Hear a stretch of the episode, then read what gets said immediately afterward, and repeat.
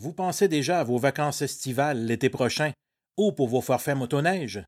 Chalet Nature Péribonca vous offre le confort total sur le bord de la rivière situé à Péribonca, au nord du lac Saint-Jean, tout près du sentier fédéré. Chalet Nature Péribonca possède l'Internet illimité et des habitations très récentes. Pour inscription et information, visitez le site Internet chaletnature.info ou contactez-nous au 418 218 1376. La direction et le personnel de Chalet Nature Péribonca souhaitent de joyeuses fêtes à toute la population et les invitent à la grande prudence pendant l'année qui débute. La période des fêtes est un bon temps pour se faire de bons repas. À la boucherie François Nadeau, nous offrons tout ce qu'il faut pour vous accommoder pendant cette belle période. Une boucherie où la viande est de qualité et d'une fraîcheur irréprochable est servie avec le grand sourire. Tous les employés de la direction de boucherie François Nadeau, sur 227 6e avenue à Dolbeau-Mistassini, vous remercient de votre confiance témoignée pendant l'année qui s'achève et vous souhaitent un très joyeux Noël et une bonne année. Boucherie François Nadeau au numéro de téléphone 418 276 48 88. Le personnel et la direction de Dolbo Oxygène souhaitent joyeux Noël et bonne année à sa clientèle et vous remercie pour la confiance témoignée pendant la dernière année. Dolbo Oxygène se spécialise depuis 1936 dans la fabrication d'équipements industriels. Dolbo Oxygène, situé au 303 8e avenue Dolbo-Mistassini, au numéro de téléphone 88 276 0555 ou encore sur notre site web au www.do2.ca.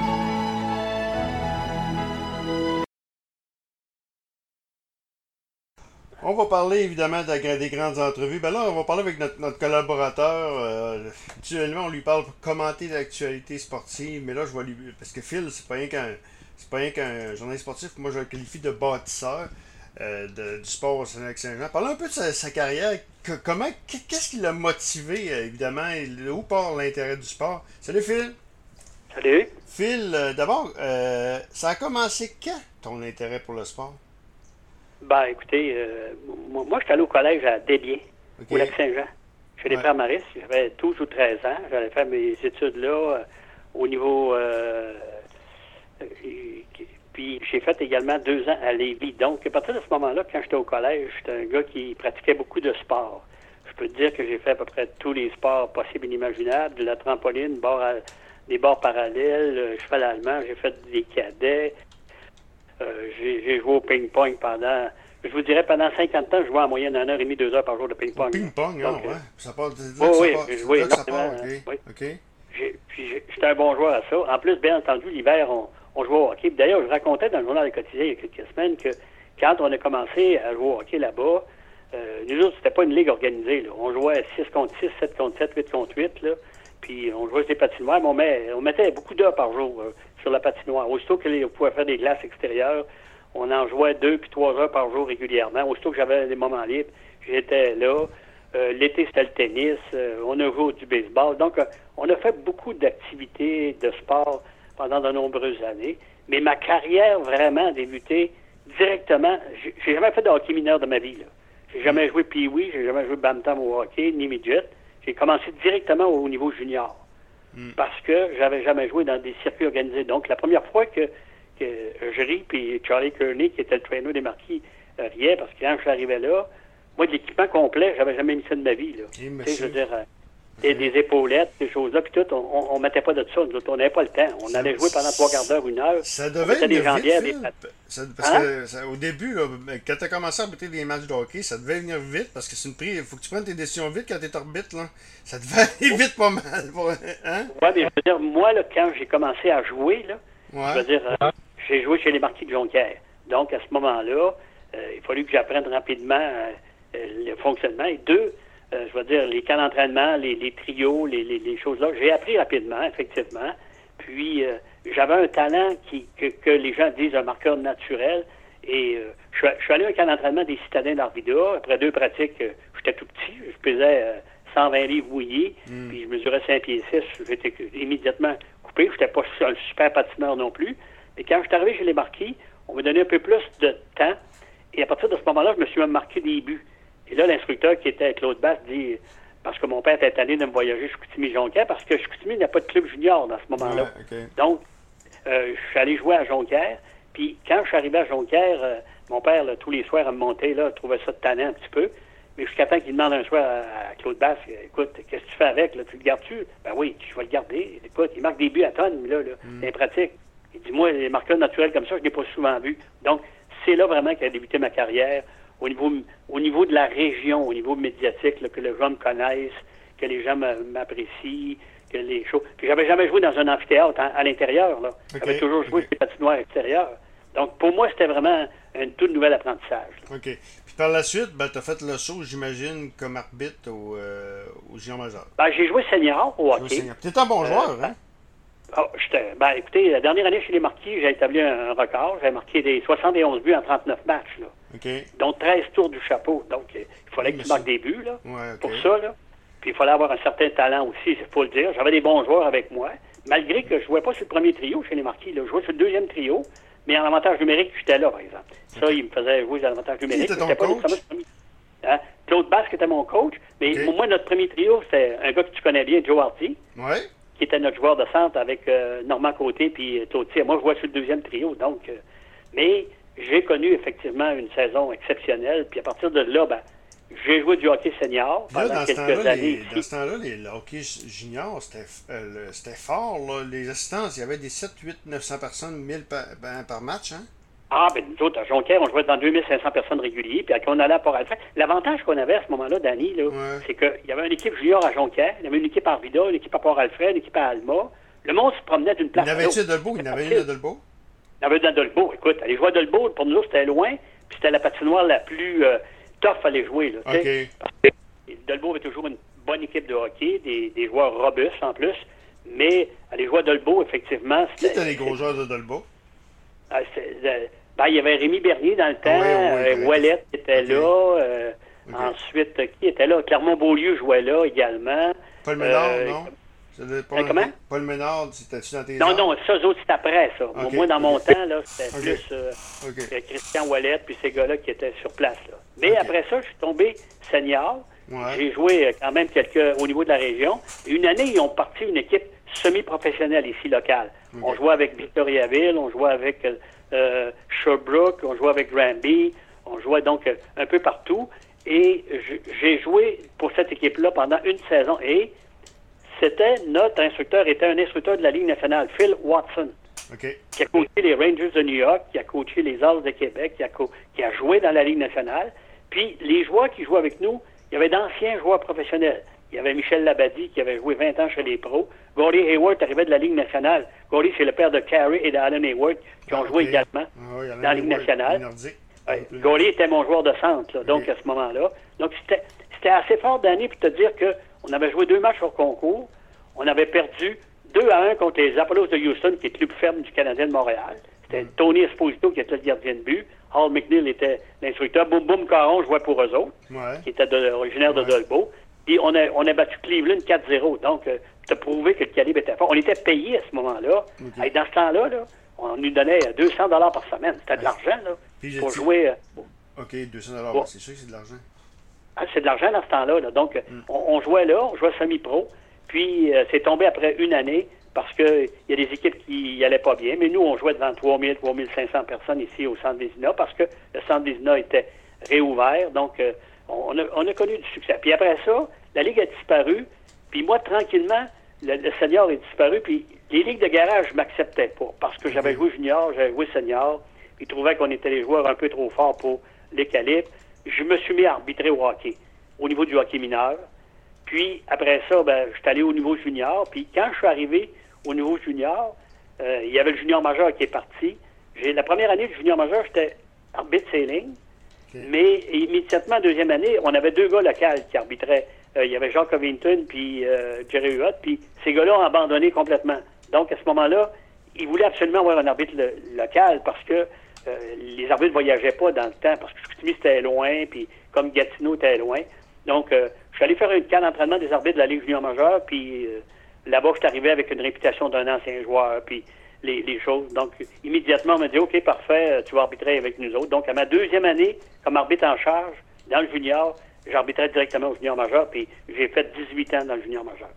18 ans. Puis, comme junior majeur, ben évidemment, euh, t'en as vu des belles. C'était les belles années du junior majeur. J'ai vu, j'ai fait une entrevue avec euh, Renan Lepton, un peu le même genre d'entrevue que je fais avec toi. Puis Nepé, il disait que c'était. Il a tout connu, là. C'était loin du junior majeur qu'on connaît aujourd'hui, là. Des, des rivalités ah ben moi, moi, les années où j'ai arbitré, là, j'ai arbitré Mario Lemieux, Pat Lafontaine, Mike Bossy, Guy Lafleur, euh, parce que l'année passée, tu te rappelles, Danny, la Ligue a sorti les 10 meilleurs joueurs de l'histoire de la Ligue. là-dedans. Et, un des, et moi, j'en ai arbitré 7 sur 10, 8 sur 10. Ouais. Donc, euh, je veux dire, j'ai, euh, je veux dire, moi, Dale Awachuk, je l'ai arbitré. Mario Lemieux, écoutez, toute la carrière de Mario Lemieux Junior, j'étais sur place avec lui, là. Pat Lafontaine? Donc, Pat Lafontaine, je veux dire, Pat Lafontaine, c'est un joueur exceptionnel. Denis Savard, mm. le, fameux trio des Denis, Denis Tremblay, Denis Cyr et Denis Savard. Euh, c'était des joueurs tout à fait exceptionnels. Donc, euh, moi, j'ai connu ces belles années. J'ai connu également les grandes rivalités et les coachs également vedettes. Et je vous parle de coach vedette, là, je vous parle de des gars comme Michel Bergeron, des gars comme Ron Rassette, des gars comme Ron Lapointe, euh, des gars comme Orval Tessier, mm. Rodrigue Lemoine, donc Roger Bédard. C'est tous des gars qui ont vraiment fait. Il y en a qui ont fait la Ligue nationale, D'autres ont fait également la Ligue américaine. Puis c'était des, des, gars connus. Là. Donc, à ce moment-là, c'était vraiment chaud. Et deux, il y avait des games tough. Là. Hmm. moi, quand aujourd'hui, on parle d'un match robuste avec quatre batailles, moi, dans mon temps, un match ordinaire, c'était cinq à six batailles par match. c'était régulier. Donc, c'était différent. Puis on arbitrait un seul arbitre et non deux. Et moi, je pense qu'un des sommets de ma carrière en tant qu'arbitre, c'était j'ai participé comme arbitre à la Coupe Memorial à Gatineau. Donc, euh, dans le temps, ça s'appelait Hall. J'ai arbitré donc euh, les, quatre meilleures équipes au Canada. J'ai arbitré jusqu'en demi-finale. on m'avait dit, dès le départ, tu ne feras pas la finale. J'ai posé la question pourquoi? Ils ont dit, à 38 ans, j'avais 38 ou 39 ans, ils ont dit, la Ligue nationale, c'est pas ce qu'ils recherchent. J'avais deux jeunes arbitres qui étaient avec moi, Daniel Cournoyer et André Duhamel, d'ailleurs, qui ont fait les professionnels après, qui étaient arbitres avec moi également. Eux, il y avait un des deux, c'était sûr qui ferait la finale mais il voulait, la Ligue nationale voulait les voir également. je comprenais ça également au départ, mais on me dit, toutes les games tough du tournoi, les games où il va y avoir une grande rivalité puis ça va être difficile, on ne mettra pas les jeunes arbitres. On va te donner à toi. Puis moi, je parlais quasiment pas anglais. Donc, j'arbitrais l'Ouest contre l'Ontario, puis l'Ontario puis l'Ouest contre le Québec, les Anglais contre les Français. Je peux te dire que les games étaient effectivement pas faciles, mais moi, je me débrouillais assez bien dans ce genre de partie-là. OK. Euh, des, des, euh, euh, Michel Bergeron, on parle souvent d'une rivalité contre Racette, Orval, Tessier, et ainsi de suite. Donc, toi, c'était des matchs vraiment spéciaux. Nepi me contait cette semaine que, écoute, on entend parler de ça, mais nous autres, les Saguenayens, on a, on a perdu de l'huile. les autobus, là, euh, notre autobus a perdu de l'huile parce que les partisans, durant le match, trafiquaient, les, trafiquaient ou jouaient dans Ah non, non, je dire ça, ça les, dur. Les rivalités, ouais, les, les rivalités étaient extrêmement grandes. Écoute, moi, moi, des soirs, là, je me rappelle très bien, le soir où Michel Bergeron, euh, avec Ron Racette, a donné une claque à gueule, le match d'après, euh, moi, je suis arrivé là à Shawinigan. Ils ont dit, tu vas aller faire ce match-là à Shawinigan. Je suis arrivé là, il était 6h15, le match était à 8h. Et il n'y avait plus de place dans l'aréna. L'aréna était déjà pleine à 6h15 le soir, une heure et demie avant le match. Hmm. Donc, euh, quand je suis rentré là, je me suis dit, voyons donc, qu'est-ce qui se passe là? Et ça a pris un chemin avec des policiers pour me rendre jusqu'au vestiaire des officiels. Quoique, à Shawinigan, j'étais un arbitre qui était bien accepté par la foule. Quand il me voyait arriver sur la glace, le monde, rarement j'avais des critiques sévères. Le monde disait, ah, c'est le genre d'arbitre qu'on aime, qu'on apprécie. Donc, j'avais pas tellement de problèmes. Mais je peux dire que Népé avait raison de dire que c'était là des grandes rivalités. Les coachs étaient des vedettes. Michel Bergeron, exemple, montait sur le banc, il faisait une sorte de show, Rodrigue Lemoine. Puis tout à coup, quand il avait assez de fête, là, parce qu'il faisait le spectacle, puis c'était toléré à ce moment-là. Aujourd'hui, on n'accepterait pas ça. Moi, j'allais le voir, Michel Bergeron, il me parlait comment est-ce qu'était le parc, n'importe quoi. On parlait même pas de ce qu'ils étaient présentés sur la glace avant. Hmm. Il disait, quoi, il faut bien que je fasse un peu de chaud. L'autre, de l'autre côté, lui, il fait quelque chose. Donc, Bergeron, pour les... même particulier. Pour nous autres, les plus jeunes, Bergeron, euh, pas Richard Martel, Patrick Roy, est-ce qu'on part-tu un petit peu à ça ou c'était encore de la petite bière comparé à ces rivalités? Ben, c'est parce que eux autres... Dans le cas de Patrick Roy, il était vedette de la Ligue nationale. Il arrivait de la Ligue nationale, donc lui était là. Richard Martel était l'un des rares instructeurs qui était du style de ces ronds de la pointe puis ces gars-là dans le temps. Donc, euh, puis ça avait énormément diminué, donc c'était beaucoup plus calme. Et quand Patrick Roy est arrivé, ben, lui, il avait vu comment ça se passait dans son temps quand il, quand, quand il jouait. Un peu ce style-là. Et c'est sûr que la rivalité Québec-Chicoutimi, elle était là, Donc, effectivement, euh, ça a été, euh, je pense. Euh, puis, deuxièmement, à ce moment, quand c'est arrivé cette affaire-là, on télévisait, nous autres. Moi, je me rappelle très bien, oui, c'est On faisait un match à la TV. Mais à ce moment-là, la Ligue était médiatisée hmm. au niveau de la télévision et tout. Dans les premières années où moi j'ai arbitré, tu sais, tu voyais très peu de reprises à la télévision. Il n'y avait pas de match télévisé. Il n'y avait pas de ces choses-là. Donc, on ne présentait presque pas ce genre de... euh, oui, il y a eu six batailles, huit batailles, ah une bataille générale. Mais après ça, là, c'était pas comme aujourd'hui, là, tu as une bataille générale, ça va tourner pendant une semaine de temps. Les réseaux continuent d'information. Les... réseaux continuent Exactement. L'information a beaucoup changé. La présence médiatique est beaucoup plus grande au niveau de la Ligue junior majeure du Québec. Mais as-tu eu des incidents comparables à ce qu'on a vu avec, avec euh, Stéphane Roy, Bobinado? ah, moi, moi, ben, moi, je l'ai vu au niveau de la, région ici, là, la fameuse série Alma, Alma Jonquière. Euh, moi, je suis arrivé là-bas, à l'Arena, il y a eu une bataille générale dans la période de réchauffement. Puis euh, quand j'ai mis la rondelle au jeu pour partir la rondelle, j'ai eu une deuxième bataille générale. Le match a commencé, au lieu il devait commencer à 9h, il a commencé à 11h30 soir.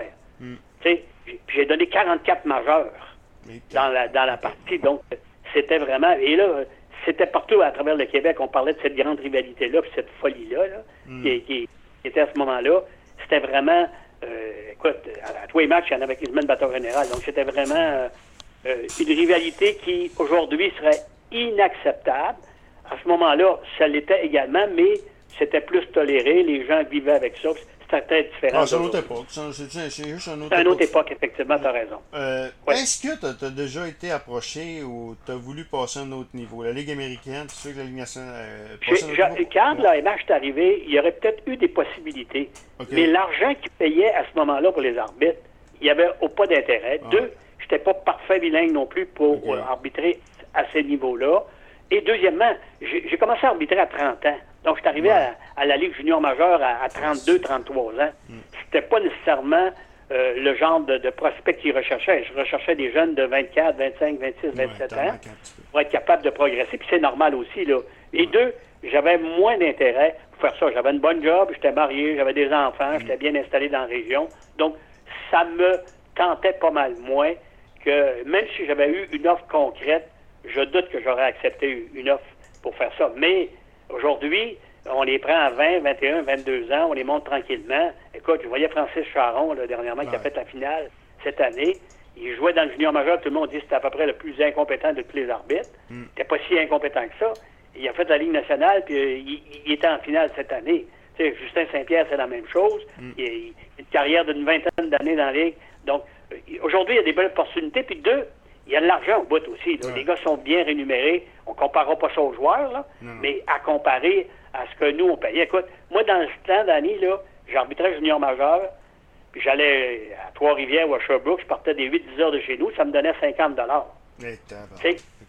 C'était payé 5 à l'heure, puis je, me tapais le parc de Laurentides dans la neige de nuit, euh, avec euh, les tempêtes, avec tout ce que tu voudras les risques également de prendre le fossé. Puis c'est arrivé à quelques occasions, se faire remorquer, puis toutes sortes de choses. Mais c'était cette période-là. Mais moi, je me dis, quand on faisait cette période-là, c'était la passion qui nous faisait ah marcher. C'est n'importe quoi. Moi, personnellement, je fais de la radio, j'ai adoré arbitrer au hockey. oh oui, j'ai arbitré au hockey, j'ai vécu des expériences extraordinaires.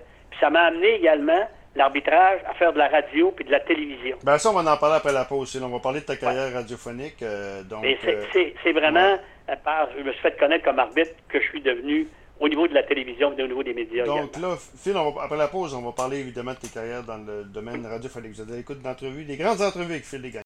En ce temps des fêtes, le moment est vraiment propice pour penser aux gens qui font notre succès. Le propriétaire de Remorque 2000, M. Daniel Deschaines, et tout son personnel désirent remercier sa distinguée clientèle et profite de l'occasion pour souhaiter un joyeux Noël et une bonne année à toute la population. Pour tout besoin en remorque, c'est l'équipe de Remorque 2000 qu'il faut contacter, la référence au Saguenay-Saint-Jean dans ce domaine.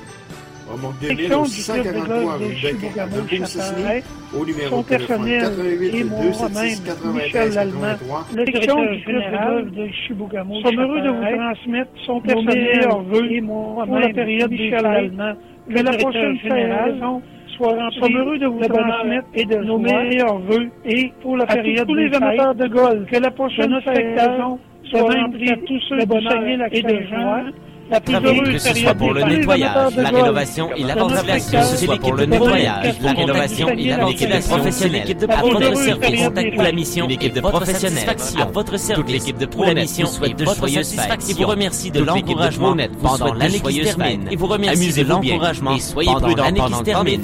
Amusez-vous bien. les vœux de Régent Soyez prudents pendant le temps des fêtes.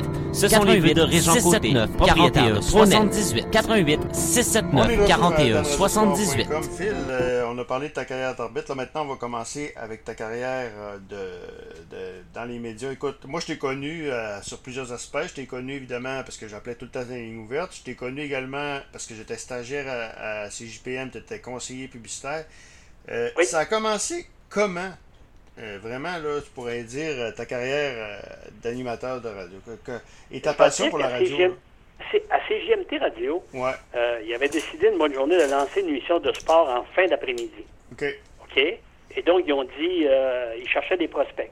Puis, ils faisaient passer ce qu'on appelle un screen test, des entrevues avant. Donc, une bonne journée, j'ai reçu un appel de Louis Trépanier, qui était le directeur de l'information, qui est directeur de la station plutôt, et elle m'avait dit, euh, Phil, euh, tu as chaud, nous autres, on cherche quelqu'un pour co-animer, ça pourrait-tu t'intéresser? Ben, je dis, peut-être. Il dit, moi, j'ai un travail ailleurs. Là. Dit, non, non, on ferait ça fin d'après-midi, vers 4h, 4h30. Ouais, je dis, avec mon travail, je serais probablement capable de m'organiser, puis tout. Mais, euh, écoute, ils ont dit avant, on, dit tout de suite, il y a 4 à 5 personnes qu'on a ciblées qui vont venir passer des entrevues. Puis, à partir de là, on va faire un choix. Oui, c'est correct, pas de problème. Ils ont dit, quand, quand vous voudrez. Ils ont dit, demain, après-midi, vers 2h, 2h30, c'était du temps libre, viens passer une entrevue. Effectivement, je suis allé passer l'entrevue. C'était Guy Ménard, qui était euh, un journaliste du temps, qui a travaillé pour Rio Tinto, puis qui a travaillé dans les médias également longtemps, et qui était là, il me dit, euh, ils ont dit, tu vas faire une entrevue avec Guy Ménard. Guy dit, euh, quel genre de préparation on fait? Ben, écoute, je suis devant ton micro, pose des questions, on va te répondre. Donc, euh, il s'est assis devant moi, puis il s'est mis à parler avec moi de, de balle molle, puis de baseball, puis de hockey, puis je répondais, puis tout. À la fin, ben, il dit Ça a bien été, hein? c'est fun, puis tout. Mm. Immédiatement le lendemain, j'ai eu un autre appel de l'autre panier. Il me dit Phil, on passera pas de test avec d'autres. Comment ça? Ben, Ils ont dit Nous autres, hier, ça nous a énormément plu, puis tout le monde au, bureau des nouvelles trouve que tu serais à l'aise devant un micro, puis tu serais notre homme. Y a-tu des conditions? On est-tu capable de se voir et de se rencontrer? Donc, je les ai rencontrés. À partir de là, j'ai eu l'occasion de mes employeurs de me libérer vers les 4 heures l'après-midi. Mm. Et je suis allé passer. Euh, j'ai fait l'émission, on faisait 45 minutes au départ. C'était Serge Trudeau qui était l'animateur de la station de sport mm. et je co-animais l'émission avec lui. Donc, euh, c'est comme ça que ça a commencé avec la, radio. Ça, ça en parle de quelle année à peu près? Oh, là, Danny, là, tu me poses une question. J'ai pas Parce que moi, j'ai commencé. Ben, écoute, je restais à Saint-Augustin à l'époque. Ben, moi, moi j'en ai fait pendant. Euh, écoute. 25 euh, ans? Au moins 25 ans? 25 ans de radio? Ah, j'ai fait au moins 30 ans à radio. 30, ans, OK, OK, OK. Parce que c'est... donc, euh, jamais à temps plein, toujours à temps partiel. Donc, euh, moi, moi, je pense que c'est autour des... Et puis, j'arbitrais encore au hockey à ce moment-là. Là. J'étais toujours arbitre, là. Donc, je continuais à arbitrer puis à animer également les, émissions de sport. OK. Est-ce que... Ben, moi, je t'ai connu que ton premier co-animateur, c'est Michel Tifo. Est-ce que tu as commencé avec Michel? Non, moi, j'ai commencé avec Serge Trudeau. Serge Trudeau, OK. Après ça, Serge Trudeau est parti pour la région de Montréal. Et c'est là que Michel Tifo. J'avais rencontré Michel euh, lors euh, d'un lancement de bière, parce qu'il travaillait chez Molson à ce moment-là. et je lui ai dit, il dit, hey, moi, Phil, je vais vraiment ça retourner à la radio parce qu'il en avait déjà fait à Dolbeau, ces choses-là. J'ai ben, dit, Michel, il justement, il y a un poste qui s'ouvre chez nous. Il dit, comment ça? J'ai dit, Serge Trudeau s'en va, on va chercher un co-animateur. Même, euh, j'ai dit, m'a donné ton nom à Louis Trépanier, puis il va te téléphoner, puis et donc, c'est comme ça qu'il est arrivé, qu'ils ont téléphoné à Joe Michel Chaud, et là, Michel s'est envenu à la radio avec moi. Donc, j'ai fait pendant, quoi, une dizaine d'années avec Michel, jusqu'à temps que Michel, un concurrent, lui fasse une offre, puis il avait décidé d'aller chez le concurrent. Et là, c'est Serge Et là, c'est arrivé Serge Coutier, effectivement, et Serge a été là pendant de nombreuses années avec moi. Et là, tu as vécu euh, les belles années des Saguenayens, tu as vécu les, débuts des Saguenayens, tu as vécu la rivalité canadienne-nordique, ça brassait les lignes ouvertes, hein? Ah, c'était, c'était les belles années des, lignes ouvertes, effectivement, tu as raison, Dani. La radio aussi. Donc, euh, écoute, notre émission de sport à CGMT, pendant des années, était l'émission numéro un en fin d'après-midi. Le numéro un, on, était, on avait plus de codes d'écoute que le midi puis le matin. Donc, ah. euh, on avait vraiment, vraiment, vraiment des codes d'écoute tout à fait exceptionnels. Donc, moi, personnellement... Battais à l'époque contre Claude Lucier et Luc Vallée, je pense. Ça a été Claude Lucier, c'était Luc Vallée, ça a été Michel Tifo avec Luc Vallée. Jean-Charles Gravel. Euh, Jean Langevin, Charles Gravel. Il y en ont passé plusieurs à l'autre station. Là. Et nous autres, c'était toujours numéro un, numéro un, numéro un. Donc, on maintenu tout le temps. Puis même une fois, l'autre station avait fait une offre, sauf que ah oui, M. Pierre qui était le propriétaire, m'avait dit euh, Attends, ben là, j'ai dit, ils font telle offre. Ben, j'ai dit, il y a deux choses. Ou vous m'exploitez, ah ben, ils sont fous. Ben, il dit un peu des deux. Donc, il dit, oh, on va faire quelque chose avec toi, il m'a fait une entente. Et lorsque j'ai signé mon entente avec lui, il m'a dit, je prêt de vendre. Il vendait à Télémédia à ce moment-là, à Montréal, la station. Hmm. Mais il dit, je te promets une chose, si tu signes aujourd'hui, je vais t'inclure dans ma vente. Il n'y aura aucune vente de la station qui va être faite sans que ton contrat soit accepté par le réseau à Montréal effectivement, ça s'est fait euh, un mois et demi après et mon contrat a été inclus à l'intérieur de trois ans avec la station. Euh, quand même bon pareil, euh, Phil, ce que tu disais hmm? pareil, parce que si GMT n'avait pas la, la, grosseur d'antenne de CKRS à l'époque, non, non, pas du tout. 14-20, c'était 14-20, je pense, la séquence, c'est ça? Exact, c'est ça. 14-20, et donc, ici, moi, je me rappelle, je t'écoutais, mais là, ça grichait terriblement, là, puis il n'y avait pas d'Internet dans le temps, la radio sur web, ça n'existait pas, là. Euh, je, travaillais aussi avec euh, des gens qui. Les co-animateurs, c'était correct. J'avais un nommé François Lafortune qui était avec moi. Qui était oui, oui, je me rappelle lui. Et François était.